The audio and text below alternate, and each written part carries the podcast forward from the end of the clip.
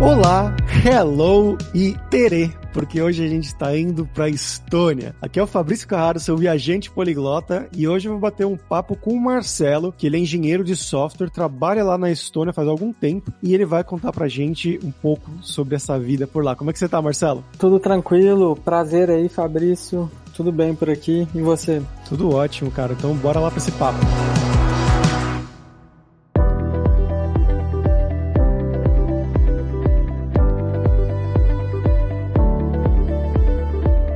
Marcelo, pra gente começar aqui, a primeira pergunta que eu faço para todo mundo é pra pessoa se apresentar, né? Então fala pra gente, de onde que você é no Brasil, o que, que você fez da vida, né? O que, que você estudou, ou se estudou alguma coisa, e um pouco da sua carreira também, né? Um passo a passo da sua carreira de trabalho até chegar aí na Estônia. Eu sou mineiro de Belo Horizonte, estudei numa faculdade de BH que chama FUMEC e fiz o curso das Ciências da Computação. Curiosidade é que eu comecei fazendo engenharia civil. Aí por conta da família, tem muito engenheiro, mas aí, enfim, depois de ficar alguns meses fazendo curso, eu vi que não era o que eu queria fazer, não deu liga. Mudei para ciência da computação e acabei gostando, porque sempre curti essa parte assim de lógica, coisa muito técnica, resolver problemas complexos. Então, deu certo para mim. Sempre fui um bom aluno, tirei boas notas, mexi bastante com iniciação científica na época da faculdade. Uma coisa que eu vou voltar depois, teve um projeto de pesquisa que eu trabalhei que foi muito focado num framework que chama Antler. E esse,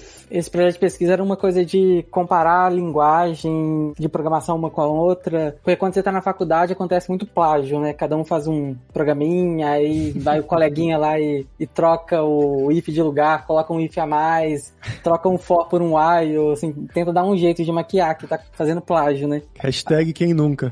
É, aí o projeto de pesquisa era isso, tipo, pegar um, sei lá, um programa em C, um programa em Java, gerar uma estrutura intermediária, comparar os dois e dar uma porcentagem de plágio. Bacana. E, por exemplo, é, códigos que não fizessem a mesma coisa. Por exemplo, um programinha que faz uma leitura, faz um, um CRUD, né? Vamos dizer, ele insere coisas, deleta, etc. E um outro que só faz a leitura. Ele daria, de alguma forma, alguma porcentagem de plágio. Ou zero.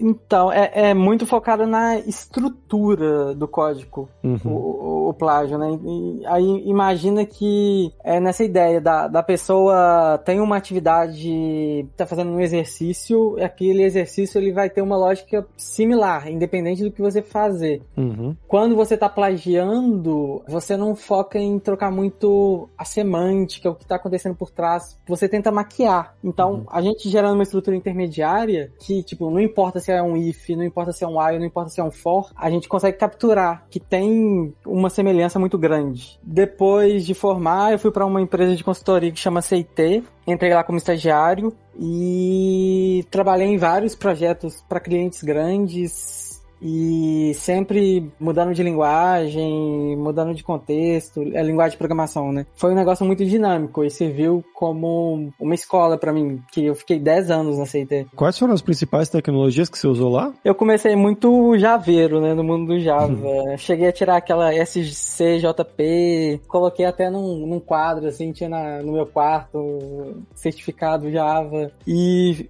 fiquei uns 4 anos, 5 anos trabalhando com Java depois eu fui muito pro mundo do JavaScript, Node.js, aplicação web, aí um pouco de Angular, de React, e aí depois eu fui pro Python. E aí entre essas três a que eu acabei gostando mais foi o Python. Mas de vez em quando ainda dá uma saudade do Java.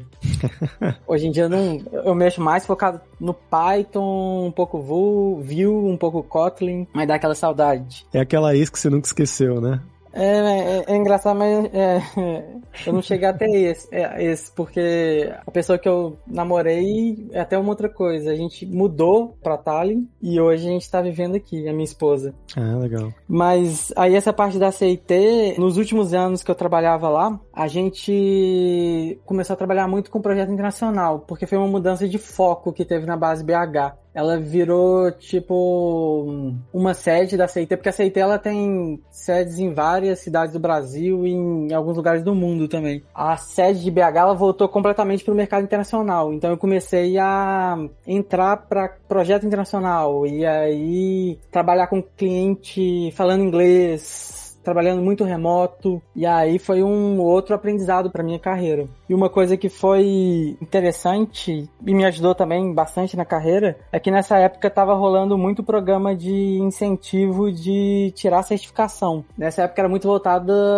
para GCP, Google Cloud. E aí tinha muita coisa da empresa pagar para você a certificação, você ganhar voucher para fazer a certificação de graça. E eu acabei assim entrando com tudo nesse programa. E eu fui tirando uma certificação atrás da outra. Aí eu comecei, tirei uma de arquiteto, tirei de data engineer, tirei de desenvolvedor, de segurança, de network, de DevOps, de cloud engineer. Acabou que eu tirei sete certificações. E aí foi um mês atrás do outro. Eu peguei essa onda porque foi uma coisa conveniente. Assim, a empresa estava pagando a certificação, eu estava mexendo com GCP, e aí eu fui só navegando e, indo embora. E foi uma coisa que me ajudou bastante, porque eu sou uma pessoa meio generalista. Eu gosto de trabalhar um, um pouco mexendo em cada coisa, mexendo no código, mexendo na arquitetura, mexendo na infraestrutura. Então me deu um, um conhecimento assim bem completo quando você fala de trabalhar numa startup ou fazer várias coisas e ter skills que você consegue ficar usando vários chapéus e mexer em várias áreas. Porque uhum. antes eu já mexia muito, assim, como full stack, e aí eu acabei indo muito pra linha de mexer com cloud, também mexer com DevOps, mexer com automação, e foi algo que foi bem útil para minha carreira. E aí, quando que aconteceu essa mudança para Estônia, a oportunidade? Que aconteceu foi antes de ir para a Estônia, quando eu estava trabalhando na CIT, já tinha acontecido uma primeira oportunidade, me chamaram no LinkedIn e eu já recebi algumas mensagens, só que teve uma que foi diferente, que o recrutador fez um vídeo e foi muito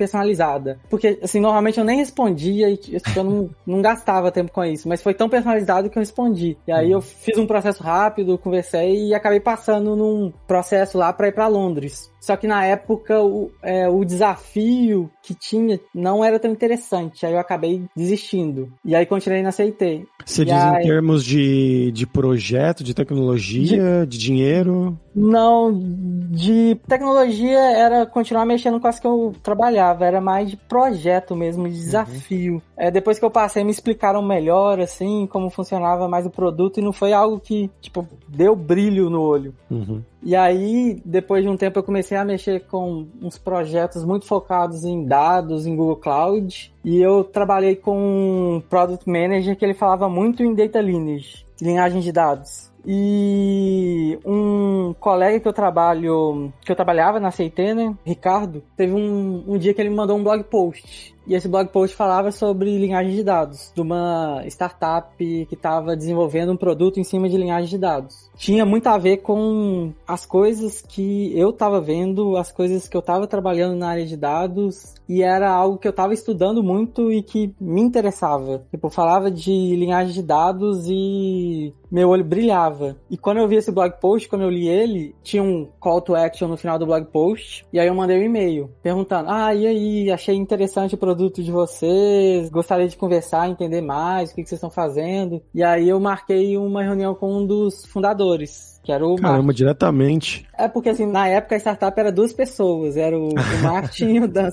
Era, tipo, o time inteiro da startup. Era mais fácil ter esse acesso aos founders, né? E aí, marquei essa reunião e conversei com o Martin e, assim, fluiu o papo e achei muito interessante o desafio. E aí, no final do papo, eu perguntei para ele, ah, mas qual, qual é o plano de vocês? Vocês estão pensando em contratar, pensando em criar um time? Aí ele falou, tamo, é, os próximos passos. E aí a gente começou a conversar mais, fez um processo e eu passei no processo. Como é que e foi aí, esse processo? Esse processo foi uma entrevista de... Ele criou assim, uns problemas um pouco baseados no que a Alvin fazia, nessa área de linhagem de dados, um pouco de modelagem de dados em cima do que o produto faz. E aí eu criei umas soluções para os problemas que ele colocou foi um papo técnico que a gente discutiu. Como resolver esse problema tecnicamente, por quê, e alguns outros exercícios em cima de boas práticas de engenharia de software, para entender um pouco também, acho que meu background e o meu conhecimento. E aí Não, deu certo. Você falou que tinha,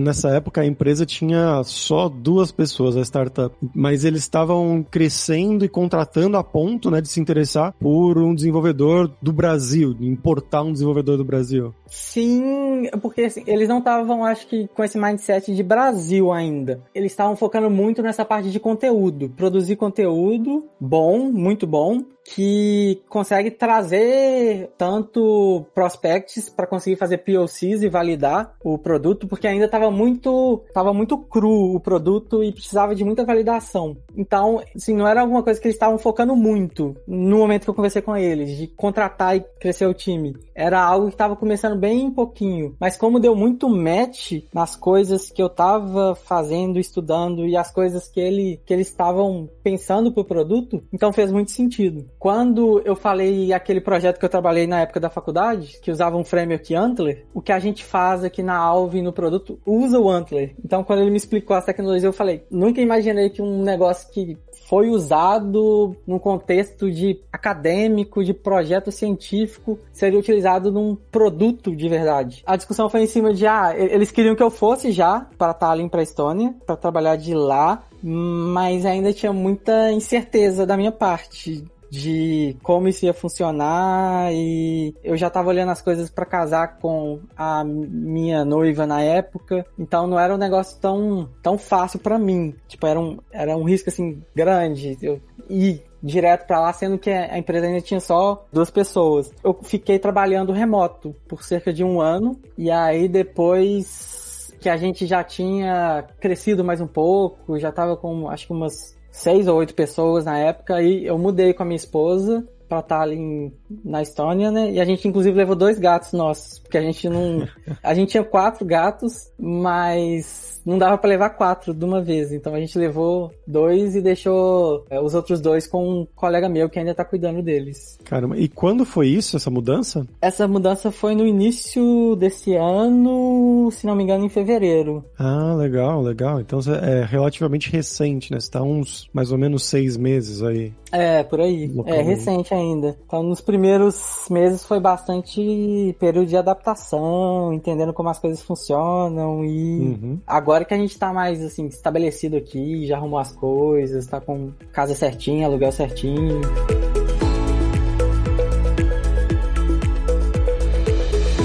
Falando sobre isso, inclusive, né? Você já tinha visitado Tallinn antes de se mudar para aí? Não, não tinha. Foi a primeira vez que eu vim foi para já mudar com a esposa e com os dois gatos. E como é que foi isso, cara? Eles ajudaram com a relocação e alugar casa, essas coisas de aluguel, como funciona? Ajudaram bastante, porque tem uma empresa que chama Real Oeste que acaba hum, ajudando com essa parte de onboarding no país então eles dão todo o suporte que a Alvin contratou a Hello West, né? E a Hello West te ajudam com a burocracia, dúvida, documentação, assim, tudo que você precisa no processo até você estar tá registrado direitinho como residente. Então isso ajudou bastante. E no processo de aluguel também eles ajudam? Eles ajudaram explicando como funciona, quais são os sites que você procura, como procurar, algumas dicas dicas. É, o pessoal do trabalho ajudou um pouco também, que já morava aqui. A minha esposa também ajudou demais, porque ela ficava sempre. Eu ia trabalhar e ela ficava lá pesquisando os apartamentos, visitando, colocando numa planilha que a gente tinha. E a gente ficou umas três semanas, assim, tentando achar um lugar que fazia sentido pra gente, que ia ser bom pra gente. Porque a estratégia que a gente usou foi a gente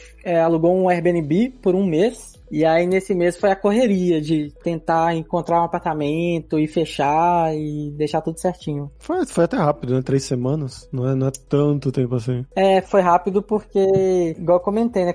Minha esposa ficava, tipo, o dia inteiro assim, procurando, procurando, porque não é fácil quando você não é daqui. Assim, aqui em Tallinn tem bastante imigrante, é estrangeiro, então o pessoal já tá um pouco acostumado. Mas dependendo, às vezes se você fala direto com o dono e ele vê que você é estrangeiro, aí já fala que, ah, reservou e não rende tanto. e aí, quando você coloca que você tem dois gatos, aí você tá conversando com a pessoa. Você fala, ah, eu tenho dois gatos, pode? Aí a pessoa já desliga o telefone, não, não é. vai saber. Então, o, o, fator do gato, ele cria uma dificuldade enorme pra, tipo, você já perde vários apartamentos só de estar tá com Sim, gato. Então, com é, certeza. Não foi fácil. Mas chegando aí, né, Marcelo, você, você falou que você chegou em fevereiro, isso é uma é um alto inverno, né, pra Estônia. Como é que foi essa mudança? É, foi assim, bem puxado choque de clima, né? Quando a gente chegou, a gente até passou um perrengue. A gente chegou, era tipo meia-noite e meia, uma da manhã. E aí, quando a gente chegou no aeroporto, a gente chamou o Bolt, que é o Uber daqui, e colocou o endereço do Airbnb que a gente alugou. Quando a gente chegou no endereço, a gente com as duas gatas, com as malas, sem roupa direito, porque tava muito frio, sei lá, menos 4, menos 5 graus. E o endereço aqui é um pouco diferente. Tipo, não é um negócio que é igual o Brasil. Você coloca o número da rua, a rua e o número. E aí você põe no, no Uber, no Google Maps, é o lugar certo, assim. É difícil você ir pro lugar errado. Aqui você coloca o número da rua e, e meio que tem o subnúmero. Então, quando a gente chegou, a gente colocou isso, aí a gente chegou no endereço e a gente ficou procurando, cadê o número? A gente não achava. E aí tava naquele frio, o, o, o chão, o gelo tava meio escorregadio, e a gente custou para conseguir. Aí, assim, no primeiro momento a gente não conseguiu achar, a gente foi para um hotel, aí a gente conseguiu falar com o, o, dono, e aí ele ficou esperando a gente na porta e a gente viu que tinha, um, tinha uma entrada que você chegava na rua, você pegava um caminho, saía andando, e aí era uma casa lá no fundo. Nossa. E aí isso era o subnúmero. então foi, tipo, foi um, um, perrengue, assim, pra dar, dar um choque. Mas depois a gente foi pegando os macetes e, e acostumando. Porque tanto eu como a minha esposa, a gente gosta bastante de frio. Então quando você acostuma, e até o que eles falam é, não é que tá frio, é que você não tá vestido da maneira certa. Porque quando você começa a usar, tipo, segunda pele, aqueles casacos certos que corta vento e tal, pode estar menos 10 graus, assim que você sai numa boa e cheio de camada, mas tipo, você não sente frio. Sim, sim, sim. É, eu morei na Alemanha por dois anos, sei bem como que funciona. É, e chegando, é, sai de casa, enche de camada, chega em casa, tira camada. É, exatamente. É roupa de cebola, né? Que o pessoal fala. É, é, roupa de cebola. Mas chegando aí, né? Você falou que você já trabalhava um ano para a empresa remotamente, então você já conhecia o pessoal, já tinha reunião e tudo mais. Imagino que não tenha sido tão traumática a chegada, no caso, né? Mas como é que foi chegar e trabalhar pessoalmente, né? O dia a dia com o pessoal da empresa? Isso foi tranquilo, foi bom porque, assim, já deu para entender muito como que funcionava o trabalho aqui na Alvin, entender também um pouco de cada um e como fazer funcionar a nossa comunicação, as expectativas, comunicação assíncrona. Então isso já estava muito bem alinhado e estava funcionando bem. E foi bom, assim, finalmente ver o pessoal ao vivo, que a gente ficava só olhando assim no, na videochamada. Então, por é igual você comentou, por eu já estar trabalhando há quase um ano remoto, essa parte foi tranquila. E o dia a dia você achou muito diferente de uma empresa do Brasil? Tipo,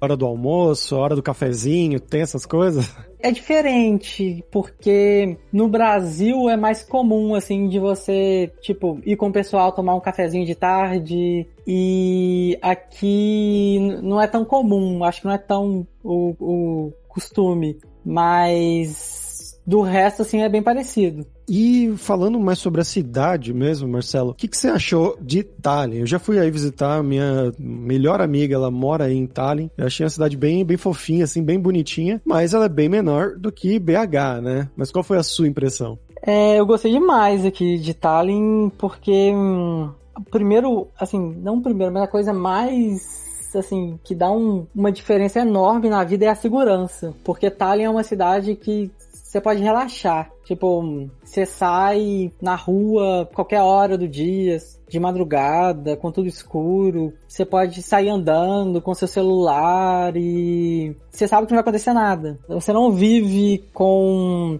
aquele sentimento que pelo menos eu vivia é, em Belo Horizonte. Você tem que ficar olhando para os lados, você tem que ficar em alerta quando você tá andando na rua. Então, uma coisa que fez bastante diferença para mim foi, tipo, essa parte de você conseguir relaxar, porque é uma coisa que eu valorizo muito, assim, você conseguir andar e a gente mora aqui perto do escritório, então ir andando pro escritório, voltar. Tem um lugar aqui em Tallinn que chama Old Town, que é um negócio que acho que é bem comum na Europa, né? Essas cidades, capitais, assim, sempre tem um, um lugar que eles chamam de Old Town, que é uma parte meio histórica da cidade. Sim. Tem umas coisinhas assim meio medievais, uns castelinhos e tal. E, e é pertinho aqui, é fácil de andar para lá. Então, de vez em quando, tipo, eu vou com a minha esposa ali, a gente dá uma caminhadinha, fica curtindo a vista, o pôr do sol. Tipo, isso é o que mais faz diferença para mim aqui, que eu acho muito legal. Essa possibilidade de simplesmente se relaxar e não ficar preocupando com algumas coisas. Sim, sim, bem bacana mesmo. Que se recomenda alguma coisa, pessoal que brasileiro, né, que tá indo, seja visitar alguma coisa assim, o que, que tem de legal? Quais são seus hobbies aí, o seu e da sua esposa? Que é legal é principalmente o Old Town, que ele é um é, ponto bem turístico que tem uns castelinhos, você sobe e tem uma vista bacana. E aqui tem muita natureza, muito parque, é, muita trilha. É comum de você encontrar uns passeios legais que você faz uma trilha, vai pra natureza. Tem inclusive locais que você consegue fazer churrasco público. Tem um mapa público que você consegue ver aonde tem churrasqueiras públicas. Que você consegue chegar lá e fazer um churrasco ao ar livre. E outras coisas também, tipo, tem um mapa que te fala onde tem mesas de ping-pong pública, que você pode chegar lá e jogar. outras coisas que são legais também é que é, é fácil você ir para outros lugares aqui perto. Tem umas ilhas que são bacanas. Tem um, um, um bairro também que é o que a gente mora, que chama Calamaia, que eles chamam de bairro hipster, que é cheio de coisa assim para fazer. Ah, eu fui aí, eu lembro desse lugar. Bem legal. É, é bem legal. E tem uma grande influência russa aí, né, também. Tem uma população falante de russo, além dos estonianos também. Tem, tem bastante russo aqui. E é bem misturado, assim, estoniano nativo, russo, estrangeiro, tem, tem muito estrangeiro. Foi uma coisa que também afetou a nossa chegada, porque só entrando nesse assunto da Rússia, pouco depois da gente chegar, teve o início da guerra com a Rússia uhum. também, né? Ucrânia e Rússia. Uhum. Então também foi um, um, negócio que mexeu um pouco com a gente, porque a gente ficava naquele sentimento, assim, de e aí, vai chegar aqui em Itália e não vai chegar. Uhum. E a gente não conhecia nada aqui ainda, né? Então a gente sempre ficava, assim, preparado para ir para outro país se acontecesse qualquer coisa. Mas ah, depois ah, a gente foi ficando mais tranquilo, porque a gente viu que era coisa, assim, isolada, né? E a Estônia tá na OTAN, então tem, é. tem um salvaguarda aí, né? É, com, com certeza. Marcelo, agora vamos falar sobre dinheiro, cara. Como é que é a questão aí em Tallinn para programadores, né, pessoal, engenheiro de software brasileiro que tá pensando em ir para aí? Como que são mais ou menos, né, as faixas salariais na sua experiência, né, tipo de, sei lá, mais ou menos júnior, plano e sênior, é aproximado se você tiver alguma ideia, e também do custo de vida na cidade, né? As coisas são caras, comida, aluguel, sobra dinheiro no final do mês. Como é que é essa questão comparado com o Brasil? Comparado com o Brasil e tem também comparado com outros lugares da Europa. Primeiro comparado com outros lugares da Europa, o custo de vida da Estônia é, é bom, assim. Se você pega, sei lá, uma Alemanha ou um outro país, assim, maior, você consegue viver bem aqui, acho que um, um range assim nessa área de programação de uns 30 mil a 60 mil euros. Então, você ganhando uns 30 mil, você consegue viver bem aqui. Aluguel pega uma parte do salário, mas se você for comparar com outros países, o aluguel é mais caro. Outros países aqui na Europa, sei lá, tipo, pega que é uns 500 a 900 euros, um, um lugar assim com 50 a 70 metros quadrados. Se você compara com o Brasil, aí tem um negócio de. Se você está trabalhando remoto do Brasil, o custo de vida no Brasil é bem menor. Então, é, no Brasil, o dinheiro rende mais. Aqui rende também sobra, mas, por exemplo, eu fiquei trabalhando um ano remoto do Brasil. Como o custo de vida lá é bem menor, assim, não dá pra comparar, né? Tipo, você tá pagando um aluguel aqui de 600 a 900 euros e você tá pagando um aluguel lá de 2 mil por mês. Então, o dinheiro Uhum. rende mais no Brasil. Aí é uma coisa também da pessoa, né? Que é um trade-off. Tipo, você quer ter mais dinheiro sobrando ou você quer ter coisas que você teria, por exemplo, mais segurança, Uhum. às vezes qualidade melhor em algumas coisas, nos produtos. Tem outros pontos também, por exemplo, que serviço é bem mais caro aqui. Qualquer serviço. Serviço é extremamente caro. Não é algo que você usa tanto, igual você usaria no Brasil. Um exemplo bobo aqui, sei lá, você precisa fazer uma chave, copiar a chave da sua casa. Uma chave você vai pagar talvez uns 15, 20 euros pra copiar uma chave. Caramba! Aí, é, tipo, e outros serviços também no geral, mão de obra, serviço é, é caro. Nossa, eu tô aqui na Turquia agora, eu tive que fazer uma cópia de chave um tempo atrás. Eu paguei acho que foi 2 ou 3 euros, foi muito baratinho.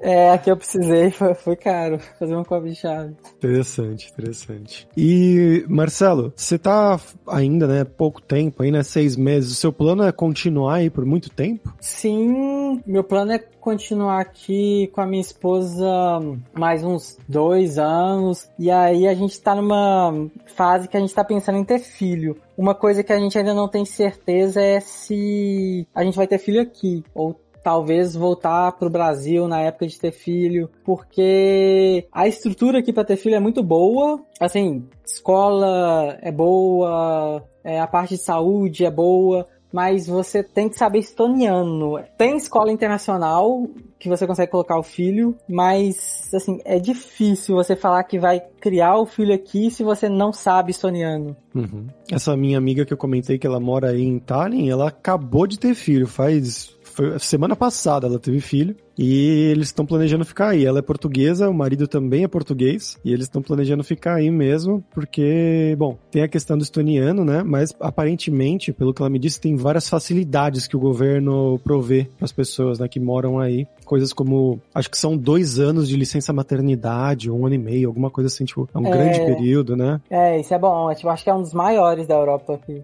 Com certeza. Na Espanha são quatro meses só, por exemplo. E esse da Estônia, pelo que ela me disse, era tanto maternal quanto paternal, né? Era dois anos pra dividir entre os dois pais. Então pode ficar um ano a mãe, um ano pai. Se não me engano, era algo assim. É, é, essa parte é bem, acho que evoluída aqui na Estônia e tem bastante benefício. Isso é bem legal mesmo. Bem, Uhum. bem lembrado.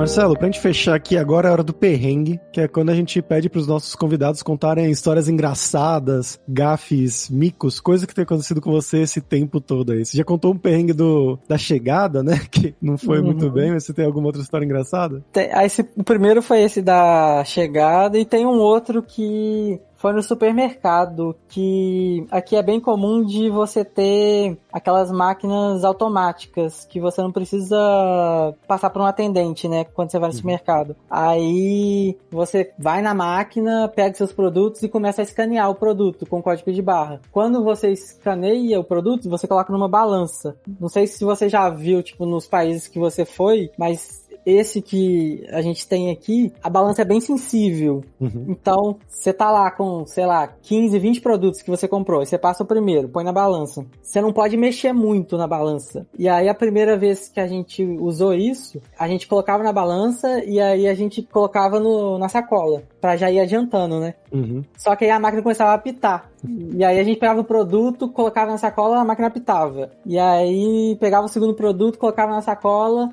a máquina apitava. A pessoa que fica lá, né, olhando, começou a meio que brigar com a gente. Tipo, falar, don't do this, don't do this, don't touch, don't touch, don't, no, no, no, no. E a gente não tava entendendo o que que tava acontecendo. Tipo, a pessoa não explicou. E a gente continuou fazendo. E aí foi, tipo, até a gente entender que não podia mexer, a gente ficou discutindo e tentando conversar com a pessoa e o que, que a gente faz, o que a gente tá fazendo de errado. Mas, assim, no final das contas deu, deu tudo certo, a gente conseguiu pagar e depois a gente aprendeu como que funciona. Por sorte a pessoa ainda falava inglês, né? Eu falava mais ou menos.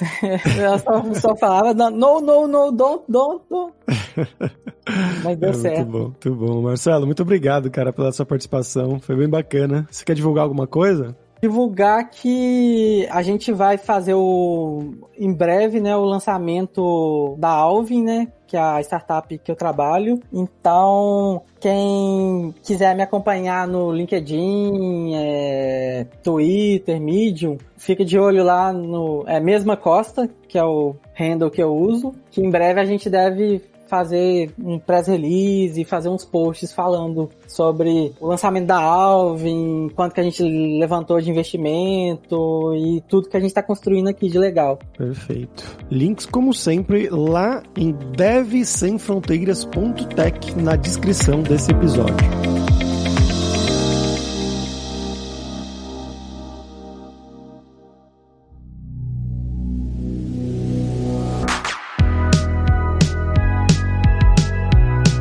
Pessoal, por hoje é isso. Aitar, que é obrigado em estoniano pela sua audiência. E se você gosta do Deve Sem Fronteiras, recomende para cinco amigos, dá cinco estrelas pra gente na Apple, segue a gente no Spotify pra nossa comunidade crescer sempre cada vez mais. E a Alura criou o techguide.sh para ajudar na sua jornada de aprendizado. É um mapeamento das principais tecnologias demandadas pelo mercado com as nossas sugestões e opiniões. Então vai lá em techguide.sh agora mesmo, dá uma olhada. E tem também o 7 Days of Code, que são sete dias de desafios totalmente grátis em diversas linguagens de programação para você botar a mão na massa e praticar o que você estiver aprendendo, seja com os cursos da Lura ou em qualquer outro lugar. Então vai lá se desafiar em 7daysofcode.io. E não deixe de conhecer a Lura Língua para você reforçar o seu inglês e o seu espanhol e dar aquela força, tanto no seu currículo quanto na sua vida profissional, algo que o Marcelo destacou, né, da importância que foi para ele trabalhar remotamente, né, fazer as reuniões e tudo mais com a empresa lá da Estônia e até o momento onde ele foi realmente transferido para trabalhar pessoalmente lá. E só lembrando que o ouvinte do Deve Sem Fronteiras tem 10% de desconto em todos os planos. Então vai lá em aluralingua.com.br barra promoção, barra Deve Sem Fronteiras e comece a estudar com a gente hoje mesmo. Além também, é claro, da alura.com.br que tem mais de 1.400 cursos de tecnologia, principalmente da área de programação, né, área de engenharia de software, que é a área do Marcelo, e lá tem cursos de todas essas tecnologias que ele mencionou, desde Java, JavaScript, Python, certificação, né, de Java também, tem também curso de como você criar o seu currículo em inglês ou em espanhol para mandar pro exterior. Então, com certeza vai ter o curso para você. Então, pessoal, até a próxima quarta-feira com uma nova aventura em um novo país.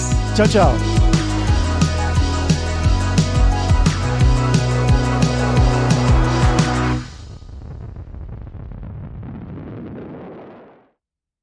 Este podcast foi editado por Radiofobia, podcast e multimídia.